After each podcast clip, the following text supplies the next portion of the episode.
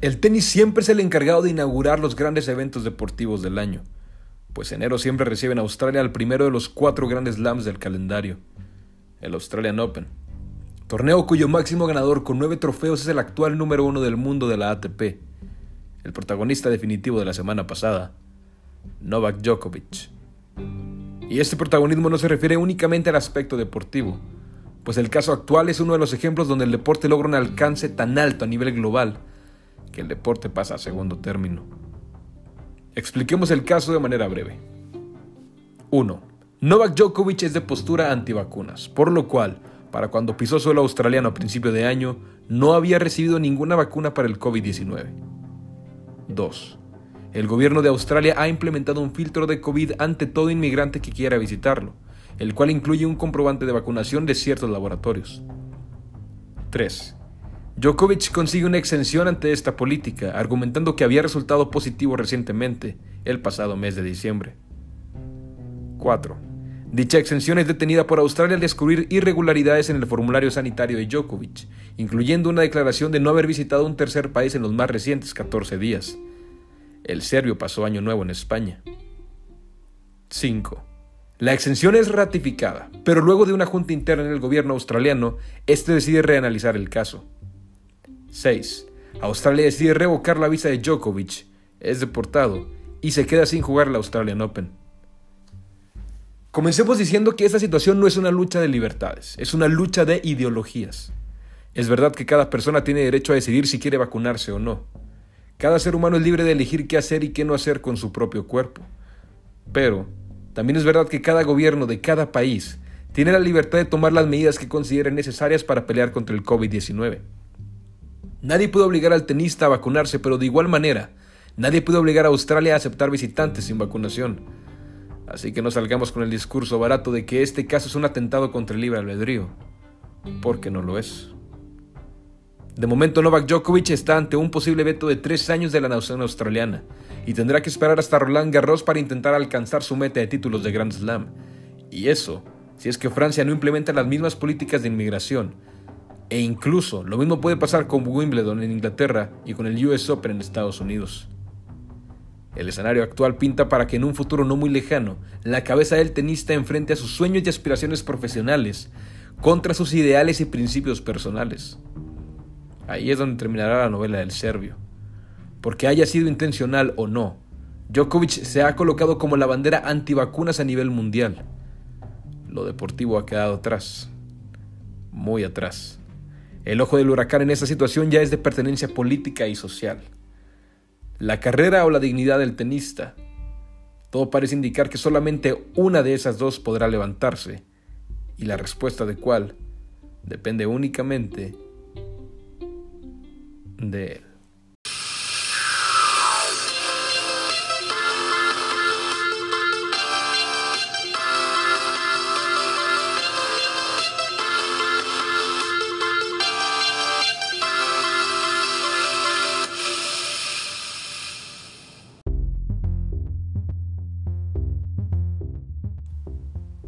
Esa es la columna semanal del Heraldo de Chihuahua. Más adelantito vamos a tocar el tema del fútbol porque ahorita con esto del tenis, que ya pasó más de lo deportivo, ya lo dije, esto ya es de pertenencia política y social, es imposible que esto no hubiera acaparado mi foco de atención. Así que vamos a analizar los dos bandos, ¿ok?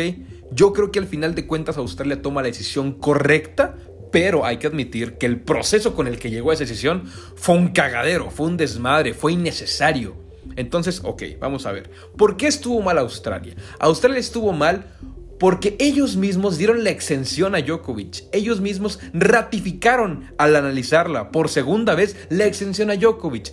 ¿Para qué haces eso si al final de cuentas, en un, tercera, en un tercer caso, se la vas a batear y lo vas a deportar? Tan sencillo como eso, no se lo hubieras dado desde un principio y ya. Es verdad que el mismo Djokovic dijo, si tengo que vacunarme a huevo, no voy a jugar.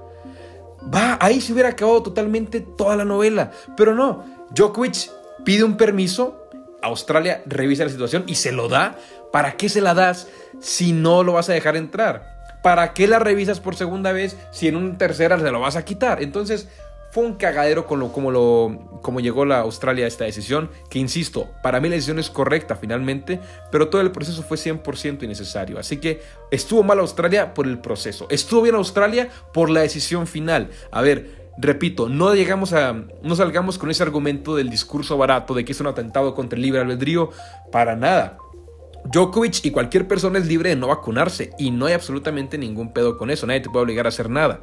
Pero también no puedes obligar a Australia a aceptar a cualquier tipo de gente en, en, su país. Vamos a irnos a un ejemplo más común. Eh, si tú ahorita no traes cubrebocas, no hay pedo. O sea, si tú no quieres usar cubrebocas, no tienes absolutamente nadie que te diga, te obligue a usarlo. Pero si quieres entrar a un restaurante y el restaurante no te deja entrar porque tú no traes cubrebocas, órale, tú das tu libertad de no usar cubrebocas. El restaurante está en su libertad de solamente aceptar gente con cubrebocas. Entonces, no nos vayamos con esas baratadas, con esas patadas de ahogado patéticas diciendo que, que es infame, que es inhumano obligar a Djokovic a vacunarse porque no es el caso, no mamen. Sí, el vato, e incluso el mismo vato ni siquiera apela contra eso. Y yo es lo que menciono en la columna, no sé si haya sido intencional o no, de hecho supongo yo que no. Eh, pero ahorita es, el, es la bandera antivacunas a nivel mundial.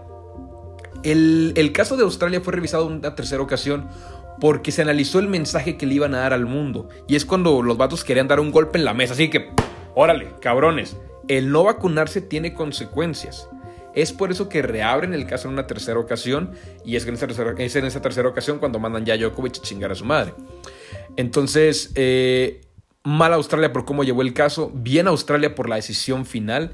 Eh, bien Djokovic porque en un principio fue firme diciendo, güey, si me tengo que vacunar a huevo no voy y ya no la hago de pedo. Y mal Djokovic por también las declaraciones que ha estado haciendo de que está decepcionado de la decisión y todo eso. Pues, eh, güey, pues es el, al final de cuentas es un gobierno.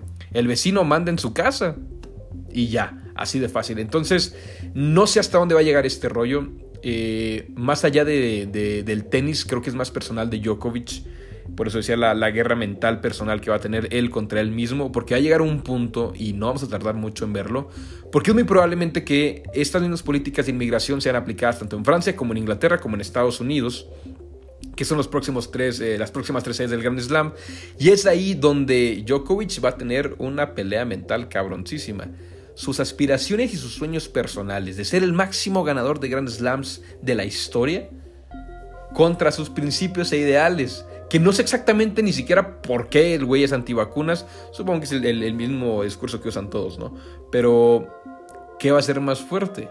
Por eso digo yo que es la carrera o la dignidad. El güey puede levantar su carrera, vacunarse y levantar 21, 22, 23 Grand Slams y no pasa nada.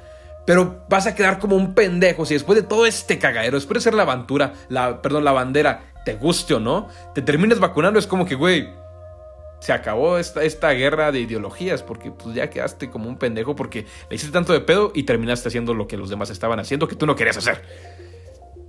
O al revés, el güey se queda con la dignidad intacta, no se vacuna y a la madre. Pues no juegas Grand Slam en todo el año y quién sabe por cuántos años más. Entonces, eh, qué buena novelita de Djokovic. Vamos a ver hasta dónde llega esto. Parece que se va a estar este, vetado tres años de Australia. No es un hecho todavía, vamos a ver en qué queda este caso. Pero por lo pronto, Djokovic fuera del Australian Open. Ay, Dios santo. Ahora sí, un poquito de fútbol. Seguimos aquí en la Futbolis. Ahora sí, un poquito de fútbol. Dos cositas que quiero tocar. Número uno, el Real Madrid, campeón de la Supercopa de España en este nuevo formato que muchos dicen que es injusto porque eh, realmente la Supercopa es campeón de Copa contra campeón de Liga y sería campeón contra campeón, pero pues bueno, los formatos en todos los esquemas de fútbol van ido evolucionando. En España ya, ya evolucionó en caso de, la, de las Supercopas. La Champions, ¿cuántas veces no ha evolucionado? Que primero eran puros campeones, ahorita pasa hasta el cuarto lugar de una liga. Entonces, eh, eh, el formato me parece a mí incluso atractivo. No me gusta que sea en Arabia. Pero bueno, los petrodólares hablan. El Real Madrid me parece a mí que se está confirmando como uno, otra vez, una vez más, porque es de... Todos sabemos que el fútbol es de ciclos. El último ciclo poderosísimo del Madrid cerró con su tercera Champions consecutiva, cuando se va a Zidane, cuando se va a Cristiano. Y ahorita parece que están retomando ese, ese poderío a nivel europeo. Se va a confirmar en octavos de final contra el Paris Saint Germain, pero yo creo que otra vez el Madrid es top 3 de equipos europeos, top 3 de candidatos para llevarse la Champions. La liga, si no pasa nada extraordinario, va a terminar llevándosela. Eh, entonces, cuidado con el Madrid de Ancelotti. Vinicius, qué cosa tan más maravillosa, lo voy a repetir. Ahorita Vinicius no le pide absolutamente nada a Mbappé. Es increíble lo que está jugando el brasileño. Wow. Benzema también, no mames. Modric parece que tiene 20 años. Courtois es el mejor portero del mundo y lo ha sido desde hace unos dos años para mí en lo personal. Entonces traen un trabucote y traen una muy buena idea, yo creo, eh, técnica. Creo que Ancelotti vino a refrescar eso. Para mí, Zidane es un entrenador asasasasazo, pero es imposible no quedarte sin ideas eh, en, tanto, en tantos años. Y se ha visto ese ejemplo en el fútbol muchísimas veces. Entonces, yo creo que esa refrescada de, de dirección de Ancelotti le ha venido de maravilla al Madrid. Entonces, campeón de Supercopa y lo que se puede venir para el Madrid, yo lo veo como un candidato serio a llevarse todo. Y FIFA The Best. Robert Lewandowski se lleva el premio, como también se llevó el de la UEFA, y levanta todavía más polémica porque nunca van a dejar de ser los más eh, comerciales, los más polémicos, tanto Cristiano como Messi. Y lejos de que sea Robert Lewandowski la noticia, es más bien Messi. Y es que es esta polémica la decisión, porque por primera vez el ganador de balón de oro no se lleva ni el jugador de la UEFA ni el jugador de la FIFA, que son los, eh, en esos tres mencionados, son los más importantes de premios individuales del fútbol. Entonces, todavía hay más polémica sobre la decisión del balón de oro de darle a Messi el mejor jugador del mundo. Yo lo he dicho aquí, lo he dicho muchas veces, que Messi para mí se merece todo en el mundo, como lo merece Cristiano, como lo merecen los más grandes.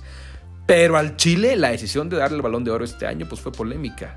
Con solo decirles el segundo semestre que ha tenido en el año 2021 fue...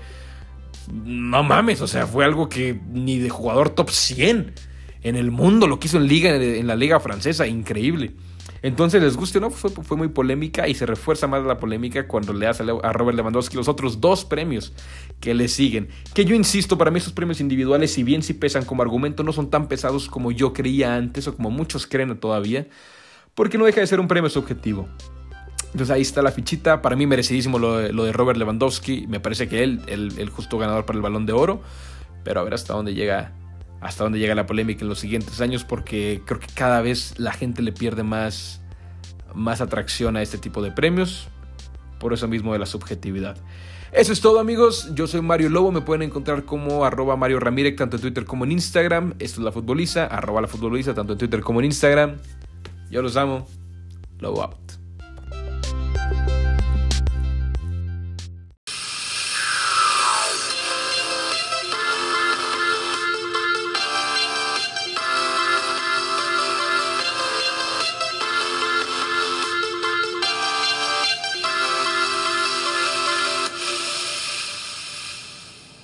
Aparte por mí a toda madre porque no quiero que nadie supere nunca a Federer. Aunque ganen más Grand Slams que él, en su prime Federer es totalmente invencible.